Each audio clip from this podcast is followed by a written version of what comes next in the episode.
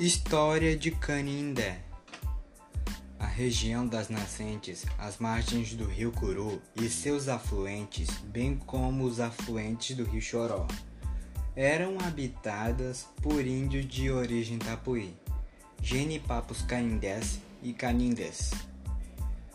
A partir do século XVII, os portugueses começaram a ocupar essas terras via o sistema de sesmárias para a criação de gado e a lavoura no ciclo econômico de carne de sol e charque.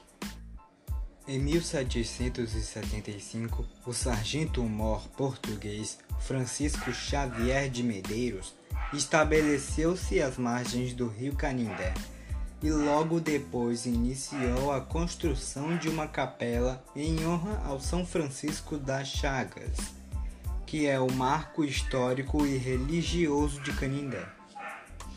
A construção do templo atual foi encarregada ao arquiteto italiano Antonio Mazzini.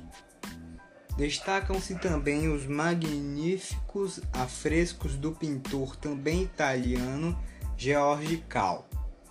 Essa capela ficou pronta em 1796, depois de disputas jurídicas e paralisações devido à seca dos três setes em 1777 e também a seca de 1793. A primeira imagem de São Francisco é conhecida popularmente como São Francisquinho por conta de seu tamanho.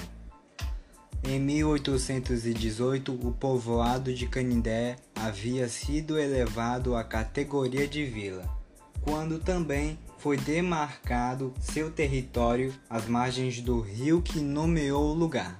Sua fundação foi no dia 29 de julho de 1846.